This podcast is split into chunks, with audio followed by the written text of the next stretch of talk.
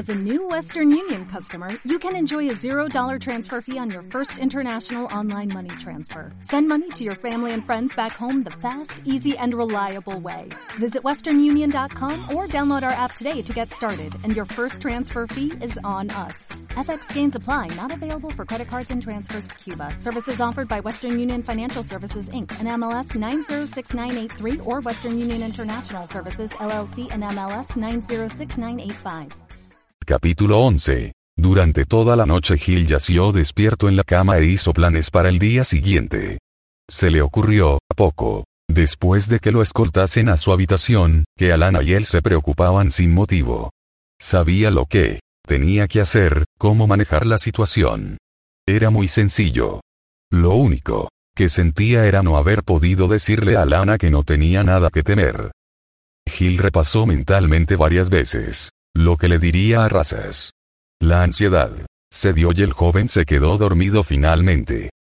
El sonido de una llamada a la puerta lo despertó.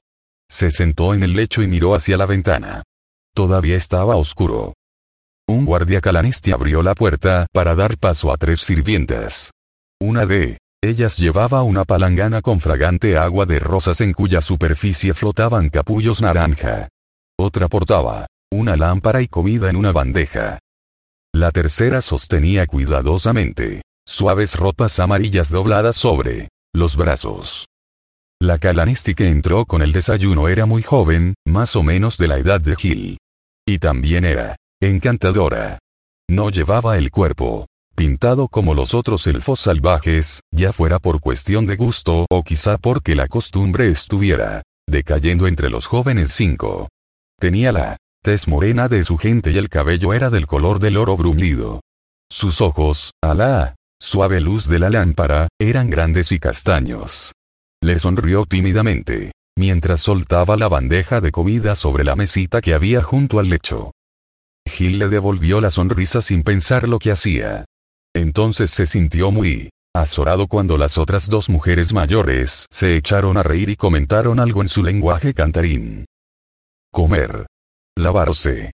Vestirse, dijo. Una de las mujeres mayores. Acompañando su tosco cualinesti con movimientos de las manos. El amo. Pronto con voz. Antes de salida del sol.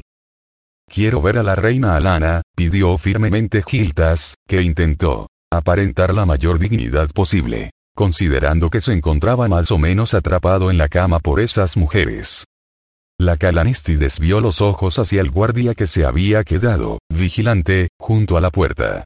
El hombre frunció el entrecejo, articuló una seca orden y las mujeres salieron con premura.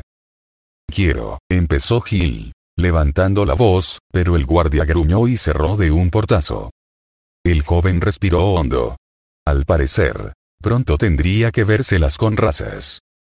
Repasó de nuevo lo que pensaba decir mientras realizaba sus abluciones matinales. Tras hechas una breve ojeada a los ropajes amarillos, las galas ceremoniales del orador de los soles, se puso sus ropas de viaje, las que llevaba al llegar a Qualinesti y las que proponía llevar de vuelta a casa. A casa. La idea hizo que las lágrimas acudieran a sus ojos. Cuánto se alegraría de estar de regreso allí. Dudaba que volviera a abandonarla. Nunca. Su mirada fue hacia la bandeja de comida. Recordó a la bonita muchacha que la había traído, sus ojos y su sonrisa. Bueno, quizás saliera de casa una corta temporada. Volvería aquí cuando todo hubiese acabado, cuando Alana y Portios fueran de nuevo los legítimos dirigentes. Ya la próxima vez viajaría con sus padres. Intentó desayunar, pero renunció a ello. Se sentó en la cama, en la oscuridad alumbrada por la lámpara, esperando a razas con impaciencia. Una luz de pálidos tonos brilló en los cristales de las ventanas. Faltaba poco para el amanecer. Gil oyó unas pisadas y poco después el senador Razas entraba en el cuarto. Lo hizo, precipitadamente, sin llamar antes. La mirada del senador se posó primero en los ropajes del orador, que seguían colocados sobre la cama, y después se detuvo en Gildas. El joven se había puesto de pie, respetuosamente aunque no con mansedumbre, al entrar el senador. ¿Qué ocurre? demandó Razas. sorprendido. ¿No os dijeron las mujeres? Malditas sean sus orejas. Esos bárbaros nunca entienden nada. Bien. Tenéis que vestiros con las galas del orador, príncipe Gildas. Obviamente, no comprendisteis lo que. Comprendí perfectamente. Senador, lo interrumpió Gil, usando el tratamiento formal. Las manos se le quedaron frías y sintió la boca tan seca que temió que la voz se le quebrara, lo que echaría a perder su parlamento cuidadosamente preparado. Pero eso no podía evitarse ahora. Tenía que seguir adelante lo mejor que pudiera. Tenía que hacerlo, que era correcto, lo que estuviera en su mano para enmendar todos los problemas que había ocasionado. No voy a ser vuestro orador, senador. Rehusó prestar el juramento. Gil hizo un alto, esperando que Razas discutiera, lo ridiculizara o, incluso protestara o suplicara. Razas no pronunció palabra. Su semblante era indescifrable. Se cruzó de brazos y esperó a que Giltas continuara. El joven se pasó la lengua por los labios. Quizá, senador, habéis supuesto que porque mis padres no quisieron criarme en Qualinesti se me ha mantenido ignorante de mi herencia. No, es cierto. Sé todo él sobre la ceremonia de coronación del orador de los soles. Mi madre me lo explicó. Sé que hay un requisito. El orador debe prestar el juramento voluntariamente. Gil dio énfasis a la última palabra. Su parlamento iba saliendo con más facilidad a cada momento. Estaba tan absorto en ello que no se dio cuenta de que la reacción, o falta de reacción, por parte de razas podría anunciar problemas. No prestaré el juramento. Concluyó Gil, haciendo otra profunda inhalación. No puedo ser vuestro orador. No merezco el honor. Y tanto que no, dijo Rachas de repente, en voz queda, con ira contenida. Tu pequeño arrogante mestizo. Tu padre. Era un bastardo. Nunca supo el nombre. Del hombre que se revolcó con la zorra que fue su madre. Habría que haberla. Desterrado por tal vergüenza. Fue lo que propuse, pero solo Staran era un viejo idiota de buen corazón. Y en cuanto a tu madre. ¿Qué elfa? Decente viste armadura y cabalga a la batalla como un hombre. No dudo que le resultó muy entretenido estar rodeada día y noche de tantos soldados. Tu madre no era más que una seguidora de campamento glorificada. El semielfo fue el único que la tomó después de que los demás acabaran con ella. Con semejante ascendencia, dejarte incluso que respires el aire de Qualinesti es más honor del que mereces, príncipe Gildas. Razas pronunció el título con hiriente zona. Y ahora, por los dioses tienes la desfachatez de rehusar, rehusar ser el orador. Con toda justicia deberías estar de rodillas ante mí, llorando de gratitud por haberte recogido del arroyo y hacer de ti una persona. Conmocionado hasta lo más hondo, Gil miraba de hito en hito al senador, espantado. Empezó a temblar. El estómago se le revolvió. Tenía ganas de vomitar por todo lo que había oído. ¿Cómo podía ser tan retorcido ese hombre? ¿Cómo podía pensar semejantes cosas, cuanto menos decirlas? Gil se esforzó por replicar, pero la ira, asfixiante y caliente, le estrujaba la garganta. Eres más necio de lo que había imaginado. Razas lo miraba sombrío. Aunque debí esperar algo así. Eres digno hijo de tu padre. Gil dejó de temblar. Se mantuvo, rígido, con las manos aferradas, fuertemente a la espalda, pero se las ingenió para sonreír. Os agradezco el cumplido, señor. Razas hizo una pausa, fruncido el ceño, pensativo. Veo que voy a tener que recurrir a medidas extremas. Recuerda, joven. Ocurra lo que ocurra, tú te lo has buscado. Guardia. El senador cogió los ropajes del orador con una mano, clavó los huesudos dedos de la otra en el brazo de Gil y lo empujó, trastabillando, hacia la puerta. El guardia calanestiació firmemente al joven. Este forcejeó para soltarse. Razas. Dijo algo en calanesti y el guardia apretó más los dedos. Te romperá el brazo si le ordeno que lo haga, advirtió fríamente el senador. Vamos, vamos, príncipe. De nuevo el tono de zona. No me hagáis perder más tiempo. Razas salió el primero del cuarto de Gil, subió la escalera, y se dirigió de nuevo al ala de la casa donde Alana Starbrese estaba retenida. Hasta ese momento, Gil había estado demasiado furioso para pensar con claridad, pero ahora la ira empezaba a ser reemplazada por el miedo. Obviamente, el senador Razas estaba loco. No, no está loco, comprendió Gil con una sensación de pánico. Si fuera así, nadie le haría caso, nadie lo seguiría. Pero cree realmente esas cosas espantosas que ha dicho. Cree lo que dijo anoche sobre el tratado, lo de que los elfos se convertirían en esclavos de los humanos. En su mente se ha tergiversado todo de tal modo que lo que es bueno lo ve malo y al revés. ¿Cómo es posible? No lo entiendo. ¿Y qué puedo hacer para detenerlo? Llegaron a los aposentos de Alana. Los guardias calanistis abrieron bruscamente la puerta a una seca orden de razas, que entró enfurecido en el cuarto. El guardia calanisti arrastró a Gil al interior. El joven se soltó de un tirón e intentó recobrar su dignidad. Miró, desafiante a razas. Alana estaba de pie, mirando al senador con tranquilo desdén.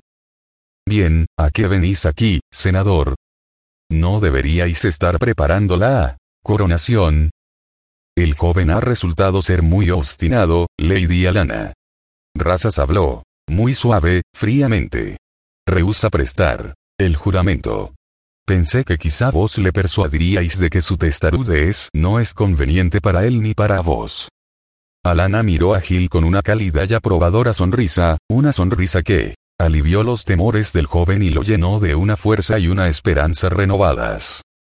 Todo lo contrario. Creo que el joven ha demostrado una gran sensatez y mucho valor para alguien de sus pocos años. Obviamente, lo juzgasteis mal. Razas. No se me ocurriría intentar hacerle cambiar de opinión. Creo que vos sí cambiaréis la vuestra, Lady Alana, dijo en tono quedo razas. Al igual que lo hará el joven. El senador pronunció unas palabras. En Calanisti y uno de los elfos salvajes soltó la lanza y cogió el arco que llevaba al hombro. Razas señaló a Alana. El elfo salvaje asintió. Sacó una flecha de la aljaba y empezó a encajarla en la cuerda del arco. Alana se había puesto muy pálida, pero, aparentemente, por el miedo. Miró al senador con una expresión que casi podría calificarse de lástima. Habéis sido seducido por la oscuridad, razas. Apartaos del camino que habéis tomado antes de sea vuestra perdición. El senador parecía divertido. No estoy aliado con la reina oscura, como vos, su servidora. Deberíais saber. Hago cuanto está en mi mano para mantener la sombra de su maldad lejos de mi pueblo. La sagrada luz de Paladine brilla sobre mí. No, razas, repuso suavemente. La elfa. La luz de Paladine ilumina, no deslumbra. Con un gesto duro y la expresión desdeñosa, Razas le dio la espalda a Lana para mirar a Gil, que empezaba a comprender lo que estaba pasando. No podéis hacer una cosa así. exclamó Gil, que miraba al senador con incredulidad. No podéis. Es hora de que te vistas para la ceremonia, príncipe. Capítulo 12. La última vez que Tanis había estado en la Torre del Sol fue durante los oscuros días precedentes a la Guerra de la Lanza. Los dragones del mal habían regresado a Kryn. Un nuevo y terrible enemigo, los draconianos, se unía a los otros servidores de la Reina Oscuridad para formar inmensos ejércitos a las órdenes de los poderosos señores de los dragones. La victoria contra tan poderosas fuerzas parecía imposible. En esta torre, los elfos de Qualinesti se había reunido en la que podía ser, quizá, la última vez, a fin de planear el éxodo de su amada patria. Unas minúsculas llamas de esperanza habían ardido firmemente a través de aquella oscura noche. Esperanza en la forma de una vara de cristal azul y una mujer sabio y lo bastante fuerte para empuñarla. Esperanza en la insólita forma de un alegre Kender que decidió ayudar en cosas pequeñas. Esperanza en la forma de un caballero cuyo valor fue un faro brillante para quienes se encogían de miedo bajo las aterradoras alas de la reina de la oscuridad. Goldmoon, Tasleov, Sturm. ellos y el resto de los compañeros habían estado con Tanis en esta sala, en esta torre. El semielfo percibía su presencia junto a él ahora. Recorrió con la mirada la cámara del orador de los soles y se sintió reconfortado. Todo iría bien. Alzó la vista hacia la cúpula, al resplandeciente mosaico que representaba el cielo azul y el sol en una de sus mitades, mientras que en la otra aparecían la luna plateada, la luna roja y las estrellas en la bóveda nocturna. Quieran los dioses que así sea, rezó quedamente Tanis. Te llevaré a casa, hijo mío, y volveremos a empezar. Y esta vez las cosas irán mejor, lo prometo. Dalamar, de pie junto al semielfo, también miraba a lo alto. El elfo oscuro. Soltó una risita divertida. Me pregunto si sabrán que la luna negra está visible ahora en ese techo. Conmocionado, Tanis observó. Atentamente. Después sacudió la cabeza. Solo es un agujero. Unas cuantas. Baldosas se han salido, es todo. Dalamar le lanzó una mirada de soslayo y sonrió. Tanis, incómodo, dejó de contemplar el mosaico. Las blancas paredes de mármol de la torre reflejaban la luz rojiza del amanecer. Lo inmensa sala redonda en la que se encontraban se hallaba vacía en esos momentos, a excepción del estrado situado justo debajo del techo, abovedado. La gente no se había reunido todavía en la cámara. Esperaría hasta que el sol hubiera asomado completamente por el horizonte. Tanis y Dalamar habían llegado temprano. Viajando por los caminos de la magia, un breve pero perturbador tránsito que había dejado a Tanis confuso y desorientado. Antes de abandonar la torre de hechicería, Dalamar le había entregado a Tanis un anillo tallado en un cuarzo cristalino. Ponte esto, amigo mío, y nadie podrá verte, le había dicho. ¿Quieres decir que será invisible? Le preguntó Tanis mientras observaba el anillo con incertidumbre, sin tocarlo. Dalamar se lo había puesto en el dedo índice. Lo que quiero decir es que nadie podrá verte, replicó, salvo yo. Tanis no lo había entendido, pero decidió que tampoco le apetecía mucho entenderlo. Ahora, moviendo la mano. Torpemente, sin atreverse a tocar el anillo por miedo a romper el hechizo, aguardó impaciente a que la ceremonia comenzara. Cuanto antes empezara, antes terminaría, y Gil y él volverían sanos y salvos a casa. La intensa luz del sol penetró por las pequeñas ventanas abiertas en la torre y se reflejó en los espejos situados en las brillantes paredes de mármol. Los cabezas de casas empezaron a entrar en la cámara. Varios caminaron hasta pararse justo delante de Tanis, que se puso tenso, esperando que lo viera. Otros elfos pasaron muy cerca de él, pero ninguno le prestó atención. Tanis se relajó y miró a Dalamar. Él podía ver al hechicero y viceversa, pero nadie más. La magia funcionaba. Tanis escudriñó la muchedumbre. ¿Está tu hijo aquí? preguntó. Dalamar, que se acercó para hablarle en un susurro al oído. El semielfo sacudió la cabeza. Intentó convencerse de que el muchacho se encontraba bien. Era temprano, y, probablemente Gil entraría con él. Tal asentia. Recuerda el plan, añadió innecesariamente el hechicero. Tanis. Solo había pensado en ese plan durante toda la larga noche en vela. He tener contacto físico con él a fin de transportarlo mágicamente. Lo que significa que nos delataremos. El chico se alarmará y quizás intente soltarse.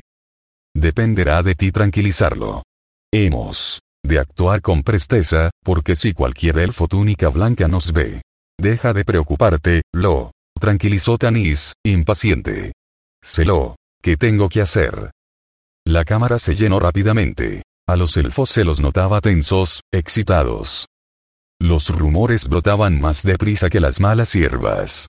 Tanis oyó pronunciar el nombre de Portios varias veces, más con pesar que con ira. Sin embargo, cada vez que se decía el nombre de Alana por lo general iba acompañado de una maldición o un insulto. Obviamente Portios era una víctima de la seductora Silvanesti. La palabra bruja fue utilizada por varios elfos de edad que se encontraban cerca de Tanis. Rebulló inquieto, resultándole difícil contenerse. Habría dado toda su fortuna a cambio de hacer chocar sus cabezas, de meter a la fuerza algo de sentido común en aquellos viejos necios. Retrógrados. Tranquilo, amigo mío, advirtió. Quedamente Dalamar mientras ponía la mano en el brazo del semielfo. No nos delates. Tanis apretó las mandíbulas e intentó calmarse. Una discusión estalló al otro lado de la cámara. Varios elfos jóvenes, que habían llegado a cabezas de casas por la muerte prematura de sus padres, se mostraban en desacuerdo con sus mayores a voz en cuello. Los vientos del cambio soplan en el mundo trayendo nuevas ideas, conceptos innovadores. Los elfos. Deberíamos abrir las ventanas, airear nuestras casas, librarnos de costumbres trasnochadas y estancadas. Tanis aplaudió en silencio a aquellos hombres y mujeres jóvenes, pero lamentó ver que eran pocos y que sus voces renovadoras eran fácilmente acalladas. Una campana de plata dio un toque y el silencio se adueñó de la asamblea. Los miembros de Talasentia llegaban. Los otros elfos abrieron paso respetuosamente a los senadores. Ataviados con sus vestiduras ceremoniales, formaron un círculo alrededor del estrado. Tanis buscó a Gil en el grupo, pero no lo localizó. Una hechicera túnica blanca, miembro del Talasentia, levantó la cabeza y escudriñó intensamente y con el entrecejo fruncido la cámara. Así se la trague el abismo, rezongó Dalamar mientras tiraba de la manga a Tanis. No pierdas de vista a eso hechicera, amigo mío. Percibe algo extraño. ¿Te ve? ¿No ve? inquirió, alarmado, el semielfo. Todavía no. Para ella soy como un mal olor, respondió Dalamar. Igual, que lo es ella para mí. La túnica blanca siguió examinando a la muchedumbre, y entonces la campana de plata dio cuatro toques. Todos los elfos empezaron a estirar el cuello, los más bajos poniéndose de puntillas para atisbar por encima de hombros y cabezas de los más altos.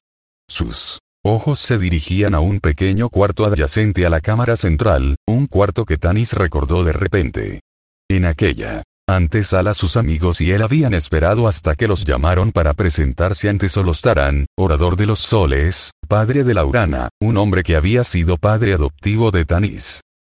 Tanis supo, con una dolorosa opresión en el corazón, que en aquella antesala se encontraba su hijo. Giltas entró en la cámara. Tanis olvidó el peligro, lo olvidó todo en su preocupación, su estupefacción y, tuvo que admitirlo, en su orgullo. El muchachito que había escapado de casa ya no existía, reemplazado por un joven de aspecto grave y solemne, un joven que caminaba erguido y digno con los brillantes ropajes amarillos del orador. Los elfos intercambiaron murmullos. Obviamente estaban impresionados.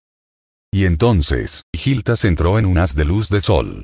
La atenta mirada del amoroso padre captó el leve temblor en sus mandíbulas prietas, en la palidez de su rostro, en su expresión, que mantenía cuidadosa y deliberadamente impasible. Razas y la hechicera túnica blanca avanzaron para situarse junto a él. Ese es Giltas. Vamos. La mano sobre la espada, Tanis hizo intención de echar andar, peor Dalamar lo agarró y lo detuvo. ¿Qué pasa ahora? demandó, furioso, el semielfo, y entonces se fijó en la expresión del elfo oscuro. ¿Qué ocurre? Lleva el medallón de los soles, dijo Dalamar. ¿Qué? ¿Dónde? No lo veo. Oculto bajo la túnica. ¿Y? Tanis no entendía el problema. El medallón es un artefacto sagrado, bendecido por Paladine. Su poder lo protege de gente como yo. No, puedo tocarlo. El elfo oscuro se acercó más y le susurró al oído. Esto, no me gusta, amigo mío. ¿Qué hace? Giltas con el medallón de los soles. Solo el orador puede llevarlo. Por Dios, y jamás lo entregaría voluntariamente y, Debido a sus propiedades sagradas, no se le puede quitar a la fuerza. Algo siniestro hay en juego aquí. Razón de más para que saquemos a Gil. ¿Qué hacemos ahora? Tu hijo tiene que quitarse el medallón, Tanis, y ha de hacerlo por propia voluntad. Yo me encargaré de eso. Dijo, Tanis, que de nuevo adelantó un paso. No, espera. Advirtió Dalamar. Paciencia, amigo mío. Ahora no es. El momento, cuando la maldita túnica blanca encuentra a su lado. Veamos qué, demonios ocurre. El momento adecuado. Se presentará, y cuando eso ocurra, debemos estar preparados.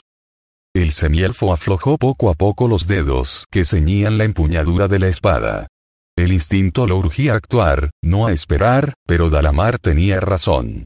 No, era el momento. Inquieto, Tanis apoyó el peso ora en un pie ora en otro, obligándose a tener paciencia. Giltas había avanzado hasta situarse cerca del estrado. Era más bajo que los elfos que lo rodeaba. Nunca alcanzaría la talla media de un elfo, como resultado de su ascendencia humana. Durante un instante su aspecto resultó menguado, poco regio. Razas puso la mano sobre el hombro de joven y lo empujó disimuladamente para que siguiera caminando. Gil se volvió y miró fríamente al senador. Sonriente, los labios tirantes, Razas. Retiró la mano. Dando la espalda a Razas, Gilta subió lentamente las gradas del estrado. Una vez en él, alzó la cabeza y echó una ojeada rápida, escrutadora, esperanzada. En derredor. Está buscándome, dijo Tanis. Que tenía la mano sobre el anillo. Sabe que vendré a por él. Si pudiera verme, podría delatarnos accidentalmente. Adujo Dalamar mientras sacudía la cabeza.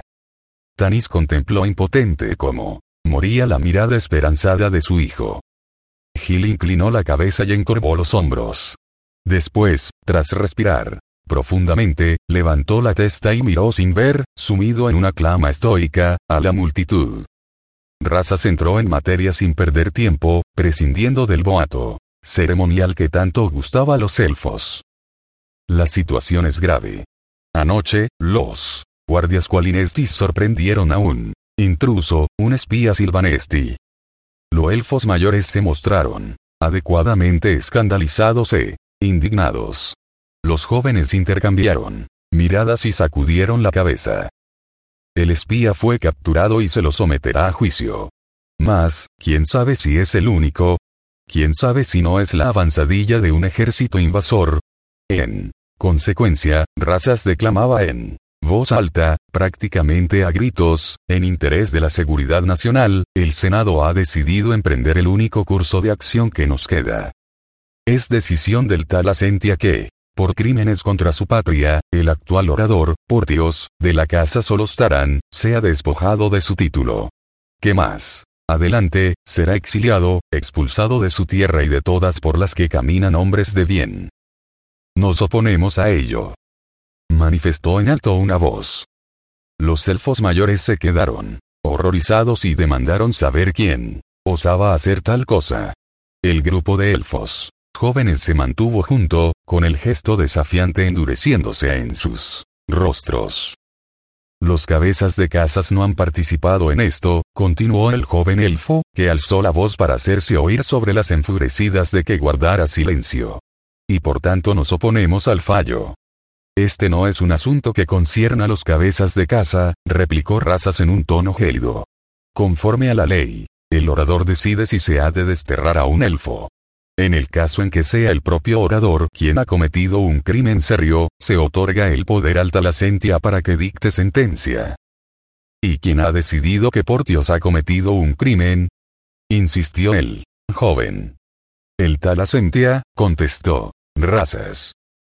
Qué oportuno. Comentó con sorne el joven elfo. Queremos oírlo de boca de... Por Dios, manifestó otro de ellos. Tiene derecho a defenderse. Se le ofreció esa oportunidad, dijo, apaciguador, razas. Enviamos la noticia a Silvanesti. Nuestro mensajero le dijo al orador que se lo había acusado del cargo de traición y que debería regresar de inmediato para responder ante la justicia. Como veis, Portios no está aquí. Sigue en Silvanesti. Desdeña no solo este procedimiento, sino a su propio pueblo. Inteligente, muy inteligente, murmuró Dalamar. Por supuesto. Razas ha omitido decir que Portios se encuentra encerrado en una celda de Silvanost. Tanis presenciaba el desarrollo de los acontecimientos sumido en un sombrío silencio. El miedo por su hijo iba creciendo. Al parecer, Razas no se detendría ante nada. Dalamar tenía razón. El senador estaba en las garras de la reina oscura. Y aquí está el máximo exponente del desprecio de Portios hacia su pueblo, continuó Razas. Mostradlo, príncipe Giltas. El joven alzó la cabeza, pareció vacilar. Razas le dijo algo y Giltas miró al elfo mayor. Una mirada cargada de desprecio y odio. Luego, lentamente, metió la mano bajo la túnica amarilla y sacó el resplandeciente medallón de oro, tallado a imagen del sol. La cólera se extendió por la cámara como un vendaval. El medallón de los soles era un objeto antiguo y sagrado que había pasado de un orador a su sucesor a lo largo de los siglos. Tanis no tenía muy claro cuáles eran sus poderes, que se habían guardado muy en secreto entre los descendientes de Silvanos. Se preguntó con inquietud cuánto sabía Dalamar sobre eso, y cómo lo había descubierto. Tampoco es que importase mucho ahora. Portios jamás habría renunciado voluntariamente al medallón sagrado. La túnica blanca estaba susurrando algo al oído de razas. Dalamar se puso tenso, pero al parecer la hechicera solo ofrecía consejo al senador, no lo ponía sobre aviso de nada. Todo se ha hecho conforme a la ley, manifestó Razas, pero sí. Algunos de los miembros más jóvenes e inexpertos requieren que se haga una votación, se les concederá esa petición. La votación se llevó a cabo, y Portios perdió por gran mayoría. El medallón de los soles había resuelto la cuestión. A los ojos de los elfos, Portios había renunciado a su pueblo. Los jóvenes fueron los únicos que apoyaron lealmente al orador ausente. Razas procedió sin pérdida de tiempo. Privados de un líder, nos volvemos hacia otro miembro del linaje de Silvanos. Es para mí un placer y un honor presentaron a Giltas, hijo de Laurantalasa, nieto de Solostaran, y próximo orador de los soles. Con un codazo de razas, Gilta saludó a la multitud inclinando la cabeza cortésmente. Estaba tremendamente pálido. El tal Asentia ha examinado cuidadosamente la ascendencia del príncipe Giltas, y la ha encontrado satisfactoria. Y el hecho de que su padre sea un semihumano, instó uno de los elfos jóvenes en un último intento. A buen seguro, sonrió. Benignamente el senador, hoy en día tal hecho no debería contar en contra del príncipe, ¿no estáis de acuerdo? El joven frunció el entrecejo, incapaz de contestar. A sus compañeros. Y a él los había pillado astutamente en su propia trampa. Si protestaban más en contra de Giltas, parecerían tan fanáticos e intransigentes como sus mayores. Los jóvenes cabezas de casas intercambiaron una mirada, y después, como un solo hombre, dieron media vuelta y abandonaron la reunión. Un murmullo preocupado, como el retumbo de un trueno, se extendió por la cámara. A los elfos no les gustaba aquello. Algunos parecían estar pensando mejor las cosas. Razas dio instrucciones a la túnica blanca e hizo un ademán. Por lo visto, la hechicera había recibido la orden de seguir a los disidentes. La mujer pareció reacia. Pero Razas la miró ceñudo y repitió el gesto, esta vez con más energía. La hechicera túnica blanca sacudió la cabeza, bajó del estrado y salió de la cámara. Gracias, Táquisis. Musitó. Dalamar. Tanis ofreció una plegaria similar a Paladine. Los dos avanzaron hacia el estrado, moviéndose con cuidado entre la multitud. No choques con nadie. Advirtió Dalamar. Somos invisibles. Pero no fantasmas incorpóreos. Los elfos rebullían inquietos en la cámara y murmuraban entre ellos. Razas vio que la situación se deterioraba a pasos agigantados. Obviamente, tenía que dejar resuelto aquello cuanto antes. Pidió silencio, y los elfos callaron paulatinamente y le prestaron atención. Procederemos con la prestación del juramento, anunció mientras Recorría la cámara con la mirada. Nadie, ahora, pronunció una palabra. En contra.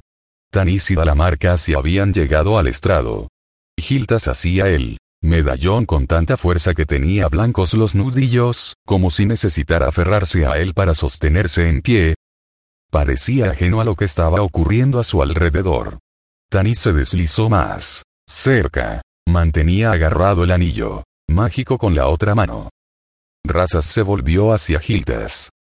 ¿Aceptáis, Giltas de la casa? Solo estarán, por voluntad propia, prestar el juramento de los soles, servir a vuestro pueblo el resto de vuestra vida como su orador. El semblante de Gil estaba vacío de expresión y sus ojos parecían sin vida. Se humedeció los labios resecos y abrió la boca. No, hijo. Alto. Tani se quitó el anillo de un tirón.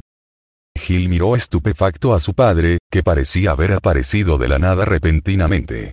Tanis lo agarró del brazo. Quítate al medallón de los soles. Ordenó. Deprisa. Dalamar apareció al otro lado de Gil. El joven miró aturdido a su padre y al elfo oscuro. Estalló un confuso barullo de voces, gritos y chillidos. La mano de Gil se cerró, crispada, sobre el medallón. Razas, de pie junto al joven, le dijo algo en voz baja. Tanis hizo caso omiso del senador. Ya se ocuparía de él después. Gil, quítate el medallón, repitió. Tanis queda, pacientemente. No te preocupes. Estarás a salvo. He venido para llevarte a casa. Las palabras de Tanis hicieron reaccionar al joven, aunque no como su padre había esperado. Gil se soltó de las manos de su padre. Estaba mortalmente pálido, pero su voz era firme. Te equivocas, padre. Gil miró a Razas. Ya estoy en casa. El senador empezó a llamar a la guardia. Atraída por el ruido del escándalo, la hechicera túnica blanca entró corriendo en la cámara. Deprisa, amigo mío. Instó. Dalamar en voz baja. A menos que quieras presenciar una batalla mágica que demolerá esta torre sobre nuestras cabezas. Gil, escúchame, empezó. Furioso, Tanis. No, padre, escúchame tú, Gil. Hablaba sosegado. Sé lo que hago. Eres un niño. Bramó Tanis. No tienes ni idea de lo que haces. Una mancha rojiza tiñó el rostro de Gil, como si Tanis le hubiese abofeteado. Miró a su padre en silencio, pidiéndole que confiase en él, que lo comprendiese. El medallón, objeto sagrado de los elfos, resplandecía sobre su pecho y su luz se reflejaba en los ojos azules de joven. Quítate esa maldita cosa. Alargó la mano. Un relámpago blanco chisporroteó, como una explosión del propio sol y un dolor abrasador recorrió el brazo de Tanis, un dolor tan horrible que amenazó con hacer estallar su corazón. Estaba desplomándose. Unas fuertes manos lo Sujetaron, lo agarraron, y una voz fuerte entonó palabras extrañas. Tanis oyó decir a Giltas, a lo lejos. Prestaré el juramento. Seré el orador de los soles. Tanis quiso soltarse, pero la oscuridad se tornó más y más densa y empezó a girar a su alrededor, y entonces, con desesperada frustración, comprendió que estaba atrapado en la magia de Dalamar. Capítulo 13. Al momento siguiente, se encontraba a gatas sobre el césped de un jardín, parpadeando con la brillante luz del sol. Se sentía mareado, con ganas de vomitar, le dolía el brazo y tenía la mano entumecida, insensible. Se sentó sobre los tableros y miró en derredor. Dalamar estaba de pie junto a él. ¿Dónde demonios estamos? demandó Tanis. Chist. No grites. Ordenó él. Hechicero en voz baja. Nos encontramos fuera de la casa de razas. Ponte el anillo, deprisa, antes de que alguien nos vea. Su casa. Tanis encontró el anillo en un bolsillo. Con la mano izquierda intentó torpemente ponérselo, en la que tenía insensible. Podía mover el brazo derecho, pero era como si no fuese suyo. ¿Por qué nos trasladaste aquí? Mis razones se verán enseguida. Guarda silencio y ven conmigo. Dalamar echó a andar a buen paso por el césped, y Tanis tuvo que darse prisa para alcanzarlo. Mándame de vuelta a la cámara. Iré solo. No. Dalamar sacudió la cabeza. Como te dije, amigo mío, algo siniestro ocurre aquí. Cuando tuvieron la casa a la vista, Dalamar se detuvo. Había un elfo salvaje montando, guardia delante de la puerta. El hechicero se llevó la mano a la boca y gritó en Calanesti. Ven. Deprisa. Te necesito. El guardia dio un brinco, se volvió y escudriñó una pequeña alameda que había detrás de la vivienda. Envuelto en la magia, Dalamar se hallaba prácticamente delante del edificio, pero su voz sonaba en la alameda. Deprisa, gusano. Llamó de nuevo, añadiendo el insulto preferido de los calanestis. El guardia abandonó su puesto y corrió hacia el pequeño soto de álamos. Uno de los viejos trucos de ilusionismo de Raistlin. Aprendí mucho. De Mishalafi, dijo Dalamar, que acto seguido entró silenciosamente en la casa. Desconcertado, incapaz de adivinar qué se proponía el elfo oscuro, Tanis lo siguió.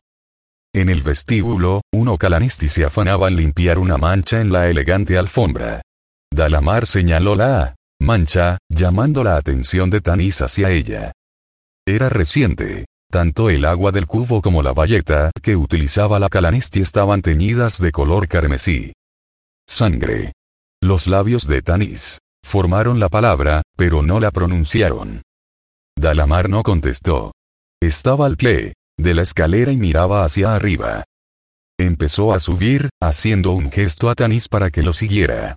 La sirvienta, ajena a su presencia, siguió con su tarea. Tanis mantuvo la mano sobre la empuñadura de la espada. No se le daba muy bien luchar con la izquierda, pero al menos tenía la ventaja de la sorpresa. Ningún enemigo lo vería llegar. Subieron en silencio, pisando con precaución, tanteando cada escalón, antes de apoyarse en él. Un silencio mortal envolvía la casa, y un chirrido bastaría para delatarlos. No obstante, los peldaños resultaron ser sólidos y macizos. Solo lo mejor para el senador Razas, masculló el semielfo, que empezó a subir más deprisa. Ahora, empezaba a entender por qué habían ido allí. Al llegar a lo alto de la escalera, Dalamar alzó la mano en un gesto de advertencia, y Tanis se paró. Una puerta. Estaba abierta, dejando a la vista un pasillo espacioso. Había tres puertas en el pasillo, una a cada lado y la tercera al fondo. Solo una de ellas, la del fondo, estaba guardada. Dos calanestis que sostenían lanzas se encontraban, plantados delante de la hoja de madera. Tanis miró de reojo a Dalamar. Ocúpate del de la izquierda, dijo el elfo oscuro. Yo me encargaré del de la derecha. Ataca rápida y silenciosamente. Probablemente haya más guardias dentro de la habitación. Tanis se planteó utilizar la espada, pero después decidió que no. Se situó justo delante del calanesti y apretó el puño, apuntó y descargó un izquierdazo en la mandíbula del elfo salvaje, que ni se dio cuenta de lo que le pasaba. Echó un vistazo y vio que el otro guardia yacía en el suelo, dormido, con granitos de arena esparcidos sobre su cuerpo inerte. Tanis puso la mano en el picaporte. Los finos dedos del elfo oscuro se cerraron sobre su muñeca. Si lo que sospecho es cierto, le susurró Dalamar al oído, cualquier movimiento de la puerta al abrirse resultará fatal. No para nosotros, añadió al advertir la expresión sorprendida de Tanis. Para la persona que está dentro. Utilizaremos los caminos de la magia de nuevo. Tanis torció el gesto y sacudió la cabeza. Recorrer esos caminos lo dejaban desorientado y con náuseas. Dalamar sonrió al comprender. Cierra los ojos, aconsejó el elfo oscuro. Te ayudará.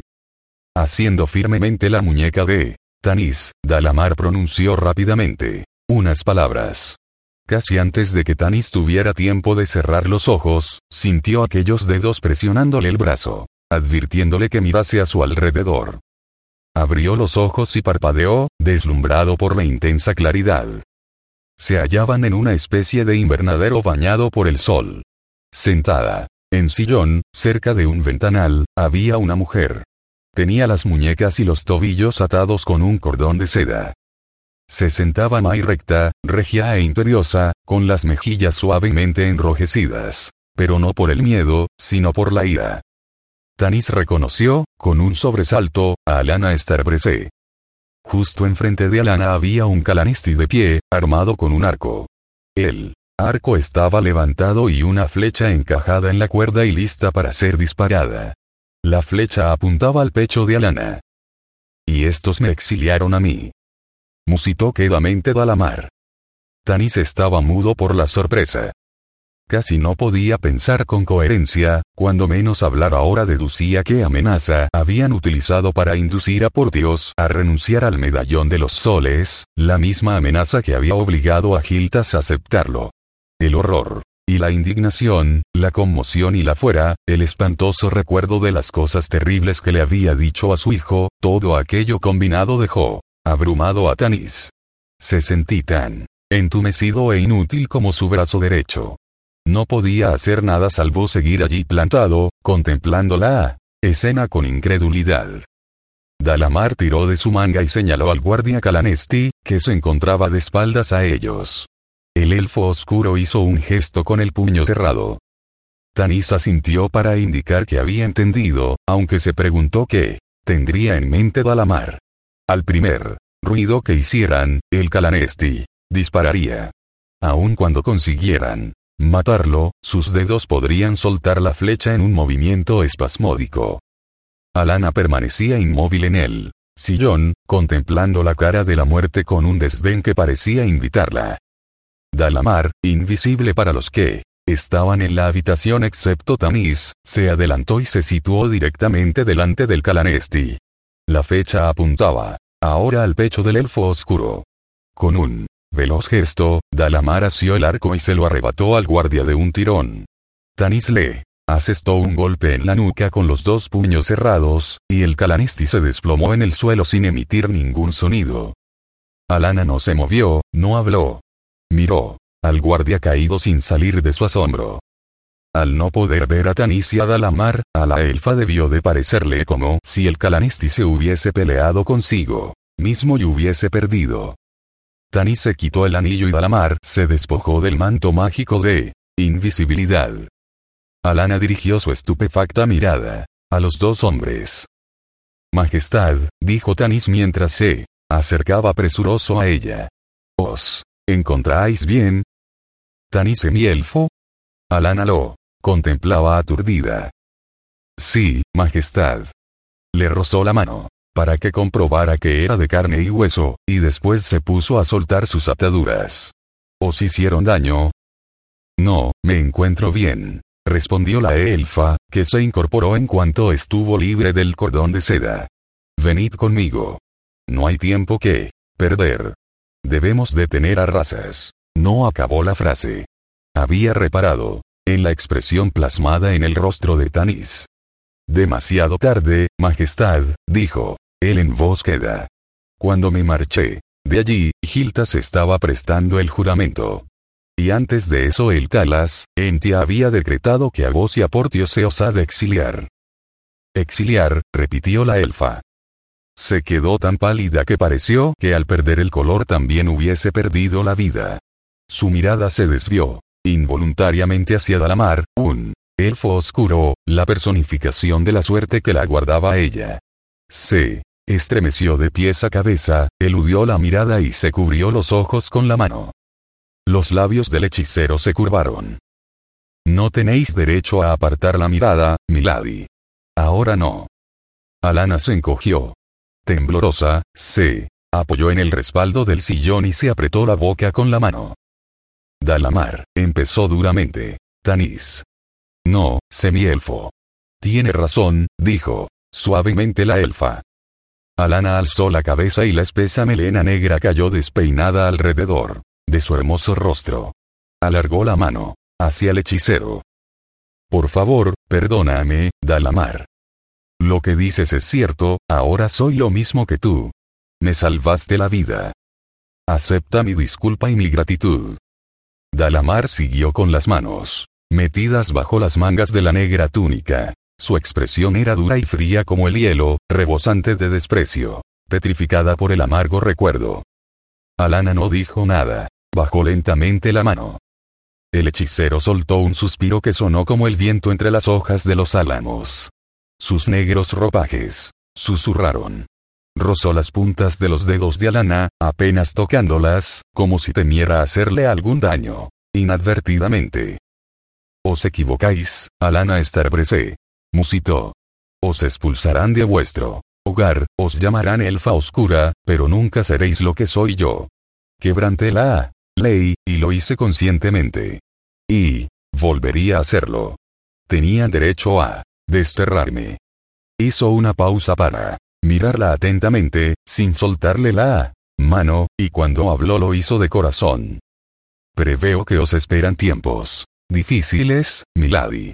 Si vos o vuestro bebé necesitáis ayuda o consuelo y no tenéis miedo de acudir a mí, haré cuanto esté en mi mano para auxiliaros. Alana lo miró en silencio. Después, esbozó una débil sonrisa. Gracias por la oferta.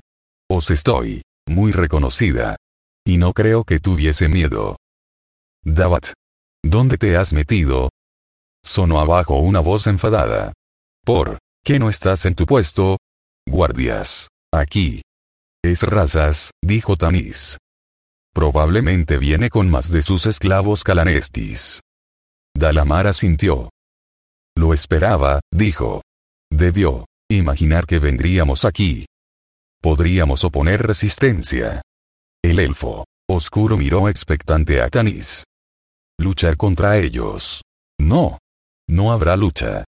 Alana agarró a Tanis por el brazo al ver que empezaba a desenvainar la espada. Si se derrama sangre aquí, se habrá perdido toda esperanza de alcanzar la paz. Tanis vaciló, indeciso, con la espada a medio desenfundar. En la planta de Abajo se oía a razas dando órdenes a los guardias para que registraran toda la casa. Los dedos de Alana apretaron con más fuerza. Ya no soy ninguna reina, y no tengo derecho a dar órdenes.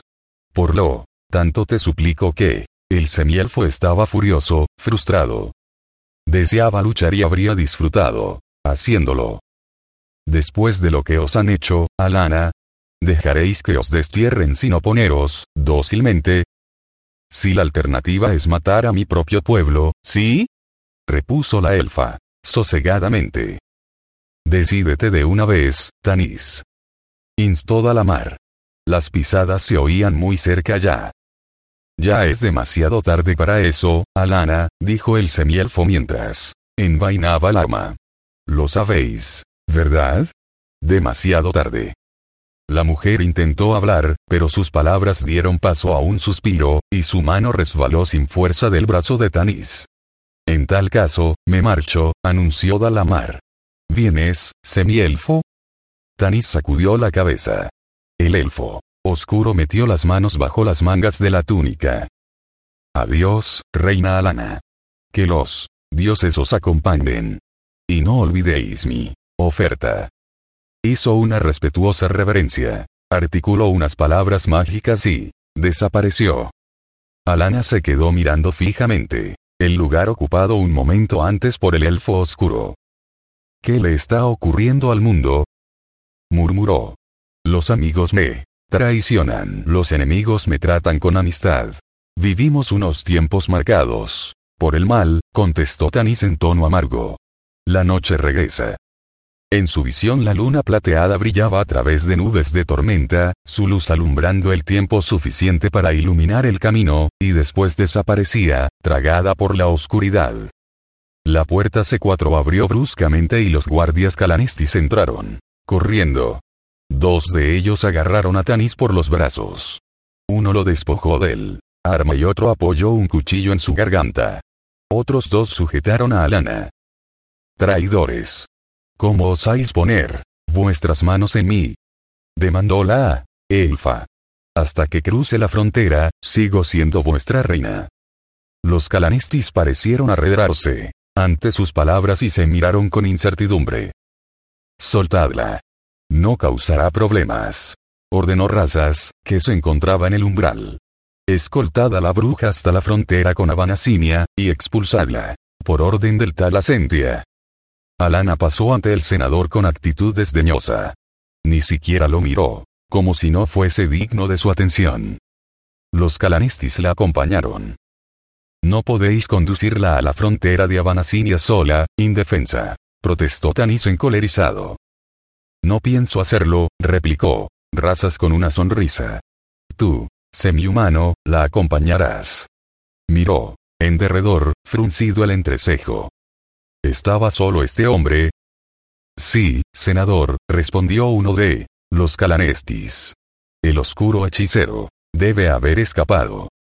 Razas volvió la mirada hacia Tanis.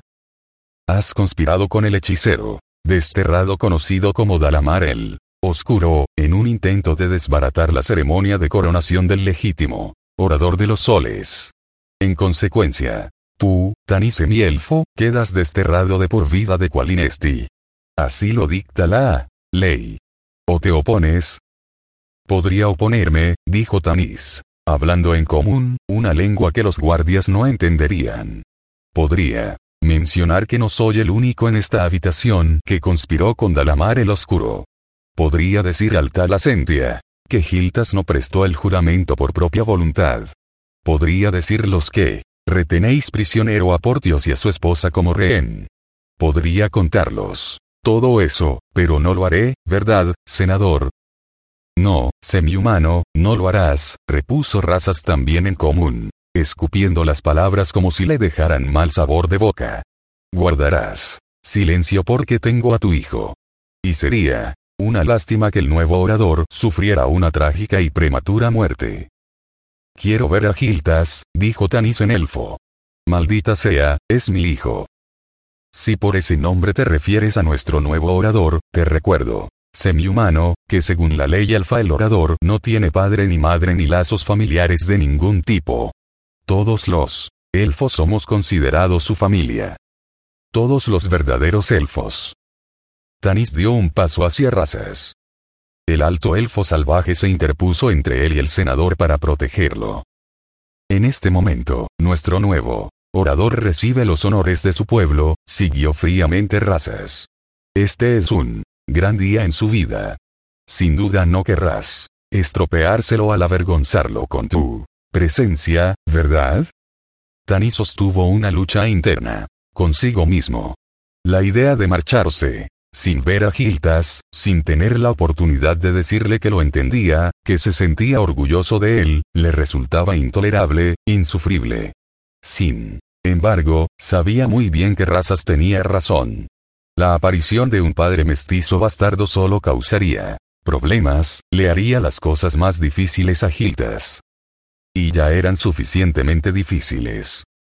Tanis cedió, se encogió de hombros con amargura, con aire de perro apaleado. Conducídelo a la frontera, ordenó. Razas. Tanis echó a andar sumisamente, se paró delante del senador. Giró sobre sí mismo y descargó el puño, que hizo contacto, satisfactoriamente, con hueso. Razas se desplomó de espaldas y chocó contra uno de los árboles ornamentales.